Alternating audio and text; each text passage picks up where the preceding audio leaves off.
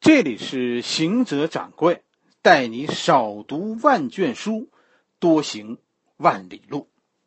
今天咱们说说北京的教育。有三件事，其实北京人啊嘴上不说，但自己心里是很清楚的。不说，那是因为明明知道占了全国人民的便宜。北京话呀，把这种明明你占了便宜，但是不承认。那叫做得了便宜还卖乖。对于得了便宜还卖乖的人，北京话怎么说呢？北京话这么说，那就忒没劲了。这孙子忒不仗义。这三件事就是教育、医疗和房价。这是我们现在每个北京人都感到自己很幸福的原因，是吧？医疗和房价，咱们以后再说。这一回咱们就说说教育。北京的教育那还用说吗？北京的高考多少分录取啊？北京有多少学校招收北京学生啊？你比比，你再去外地看看，人家高三学生都是怎么复习的。所以真的，北京的小孩从一落生，就与周围的城市的孩子是在不一样的环境中长大的。至少北京的家长们操心的。和外地孩子的家长操心的方向是不同的。中国人呢，没办法，你这一辈子给小孩操的心是个定数，是吧？早操心以后就省心，现在不操心，将来你是躲不过的。在复兴门这儿，是吧？有两所很高级的中学，北京教育最牛的两个区是西城和海淀，复兴门属于西城。在这里有北京排有这个西城区排名第一的一所中学，叫实验中学，还有一所呢，大概排名第四、第五的中学，西城区就是北京八中。西城区的学习成绩啊，其实现在啊在下降，原因很简单，西城区在进行教育改革的试点。我们我自己的小孩现在就在西城区上初中。所以体会特别深刻。当你们的孩子都在拼命做卷子的时候，我家的小孩现在忙，整天忙着什么呢？忙着乐团的演出，忙着排练话剧。啊，据说开学前他们学校要在仁义要演那么几场。这是这是我们孩子的生活，是吧？曾经有很多朋友的孩子暑假来我这儿，是吧？这里就。这是让这帮孩子特别羡慕的事情，有些小孩啊，听完了以后都要哭，那感觉，因为什么？因为回家啊，回到家里就得去上课外班出来玩这暑假期间出来玩还得要在课外班请假的。对于现在北京正在进行的这种教育改革，很多家长和孩子的观点是不同的。是吧？家长们会很担心，是吧？你儿子现在这么疯玩，将来中考怎么办呢？实话实说，我也不知道，但我真的注意到几件事：就会玩的孩子啊，将来会特别独立。他们现在是疯玩，但是你要是去他们学校，你会注意到，这帮孩子读书读的真的很多。真的，说一件事。我儿子能准确的知道哪种书自己读一页要多长时间，而且他会计划，这个暑假我要读几本书。虽然说你看那书目，啊都是杂书，但是老师支持的，而且似乎呢，咱们看以往这几个学期的读书计划，他都认真的完成，这是我都做不到的，是吧？我其实现在也不知道自己读一页书要花几分钟。是一分半呢？是两分呢？是三分钟啊？所以你不能说孩子没有受到正规的训练，他们很努力，而且有时候你说我我开车接他回家，从学校到我家大概十几分钟，但是他会在车上睡着，你说多累吧？但是到了家晚上照样忙到十二点。虽然你看着生气，那都是一些啊不着调，咱们看着不着调的事儿，用不着的事儿，但是他们真的很努力。人生你说不不就是这样吗？你努力不管做什么，其实都有收获。真的就羡慕他们这种竭尽全力的做事的人生态度。我认为阳光是一个人最灿烂的一面。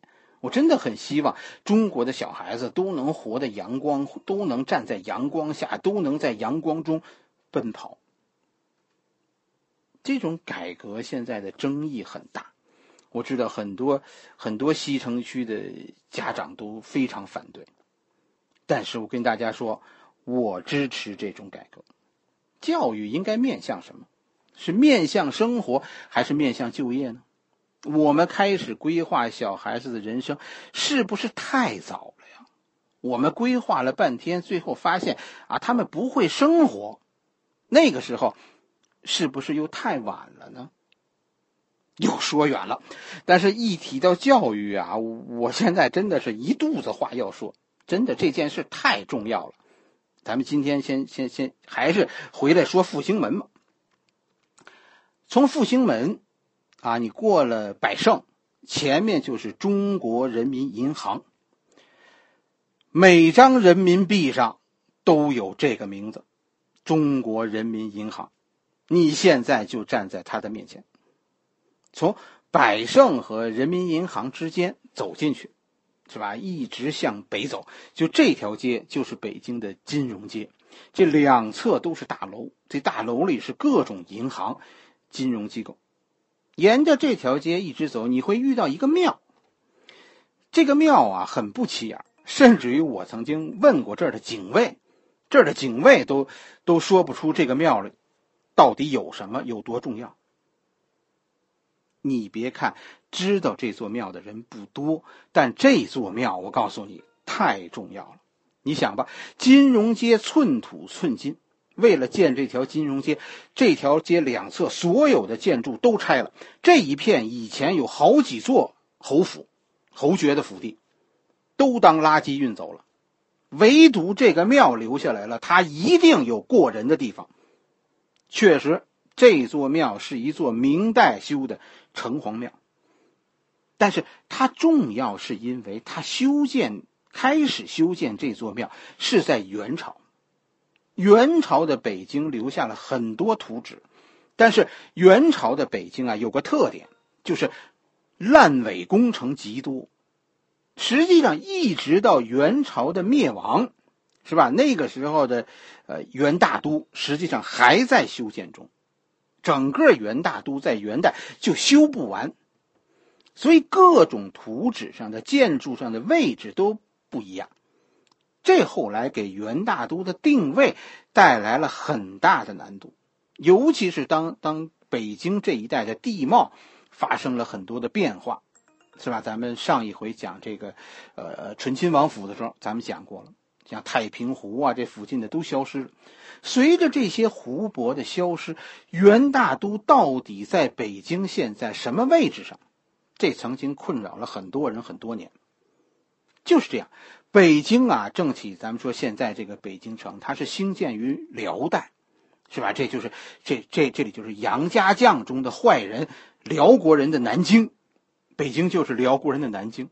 跟着呢，这里是岳飞传里那大反派金国人的金中都，啊，北京这个，其实你细看历史，在北京啊，反派居多，但是对于辽南京金中都。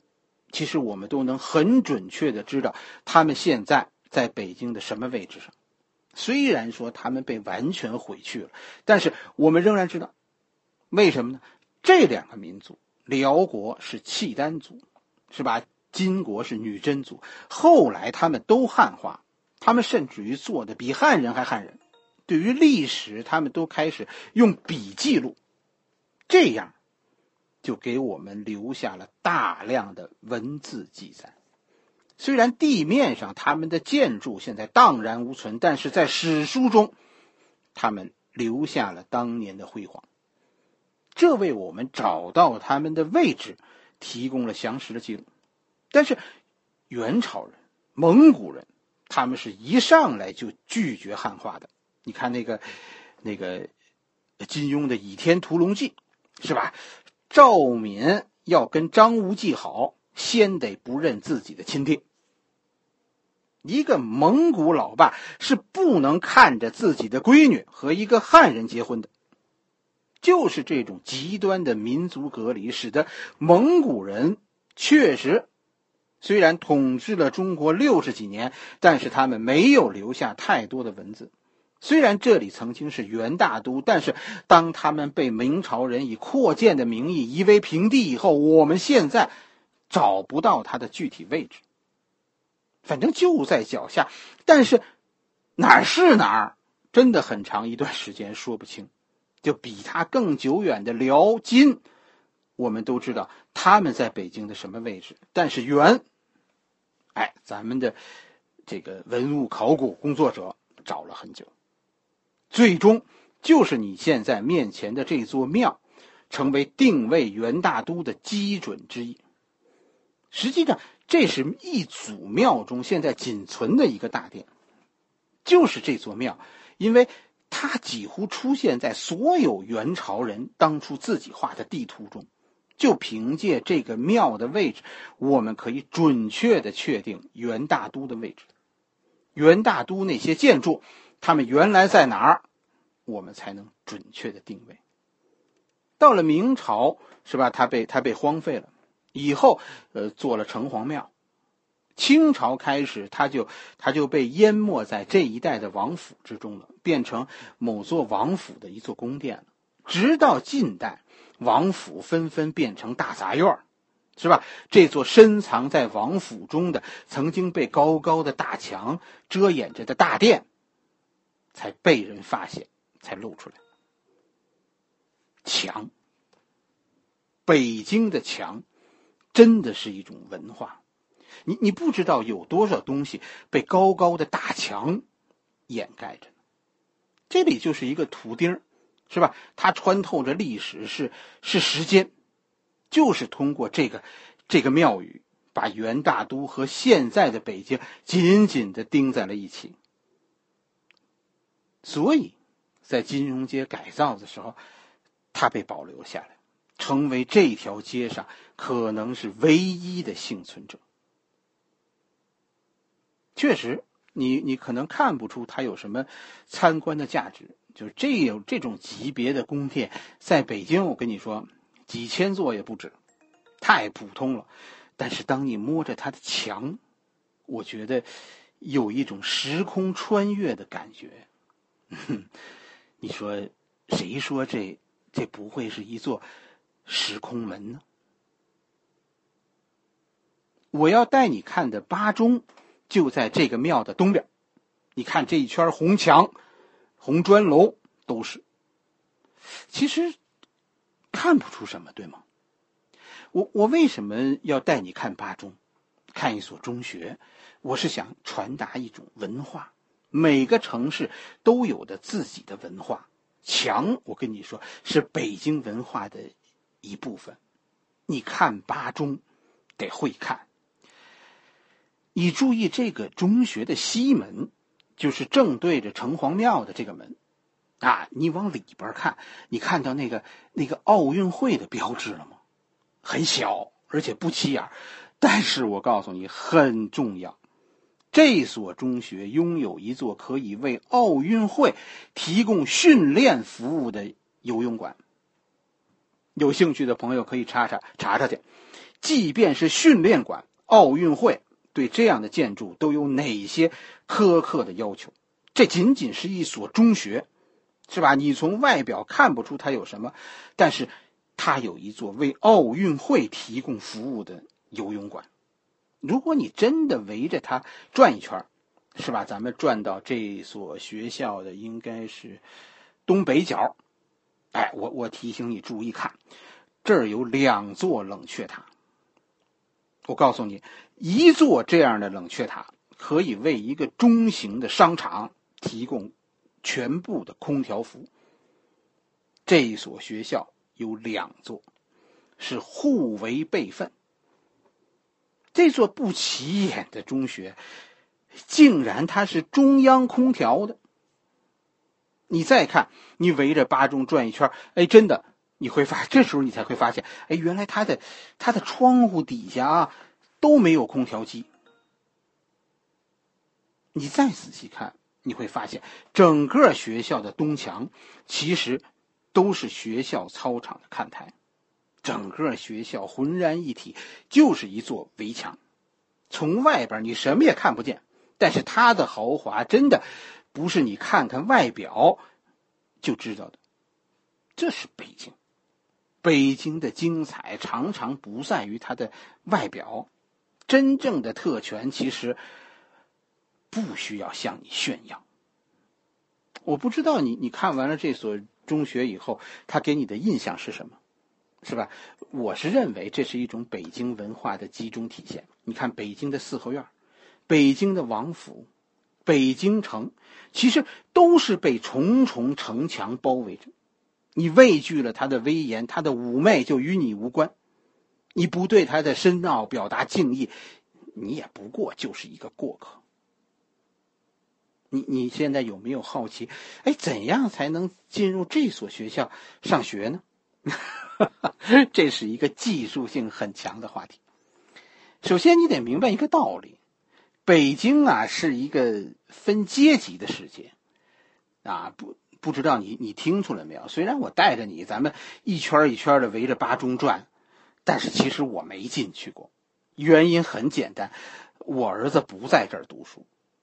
虽然我真的知道多少种方法，说说进入这所学校，我家就住在这附近。从我儿子小学三年级开始，我和孩子他妈就努力说要把要把孩子送进这所学校。但是呢，呃，临近最后呢，我们。我们我们放弃了，为什么呢？我觉得我们不属于这里。使我们做出这个决定呢，是是一个故事，不是道听途说的，是这个学校的一位一位老师给我们讲的，在一次考生家长的见面会上。这所学校很多孩子上学是汽车接的，而且是必须接的，是出于。安全考虑的，但是学校是不管门口的交通的，因为从来没有让他们操心过。所有接孩子的车一辆一辆，最后会排的整整齐齐，他们有自己的顺序。啊，说你让这辆车到前面去，你你排在那辆车前面，这辆车的司机是绝对不会动的。为什么？你自己想吧。我要是说了。这一集在喜马拉雅上也留不住。都说进这所学校是计算机排位的，但是我告诉你，八中里就是政府官员的子弟多，他边上那个实验中学里就是金融系统的子弟多。这计算机排位这件事儿，我跟你说，这计算机真的是无所不知，奥妙很多。会对此感到惊奇的其实是外地人，北京人自己不会。我们很臣服，我们会主动躲开，因为那不是我能承受的幸福。对于墙，北京人有自己的偏爱，我儿子也有属于他的墙。他现在不也是算在墙里吗？哪个北京人是蹲在墙外边的呀？是吧？我们都有属于自己的墙，都有自己的归属。你可以和北京人讨论一下关于墙，是吧？墙对于北京人是一种身份的象征。